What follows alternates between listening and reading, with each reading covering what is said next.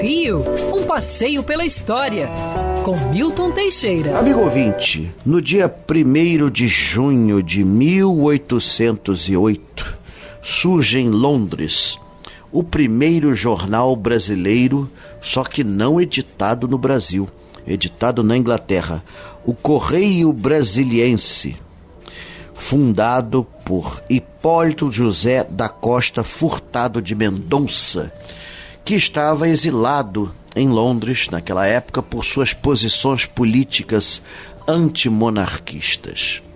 Hipólito José da Costa marretava a figura de Dom João. E mais interessante é que ele marretava com inteligência, ele não era ofensivo, ele criticava o governo, criticava as instituições, mas sem chegar à baixaria que era comum na imprensa da época. Era tão respeitado que o próprio Dom João lia esse jornal. Ele vinha secretamente para o Brasil dentro dos navios ingleses, né? E era disputado pela elite, era editado em português. Dom João, para combatê-lo, chegou a fundar um jornal em Londres, o Observador Português na Inglaterra, mas não funcionou, não deu certo. O Correio Brasiliense tinha uma, um, um grupo ávido de leitores que iam desde o ministro inglês aqui a personalidades ilustras, barões, viscondes, condes, marqueses, duques. Nossa, era, era, era disputado mesmo. Era porque ele falava a verdade, ele criticava o governo, criticava as posições do governo.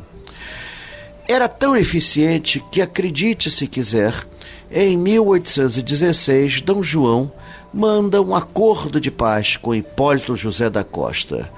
Ele iria maneirar as críticas e o governo português ia patrocinar seu jornal.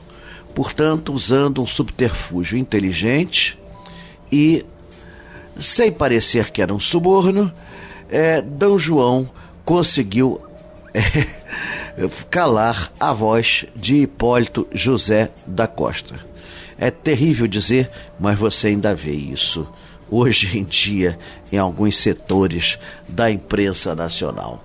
Seja como for, entrou para a história o Correio Brasiliense e a história de Hipólito José da Costa como nosso primeiro grande dono de jornal.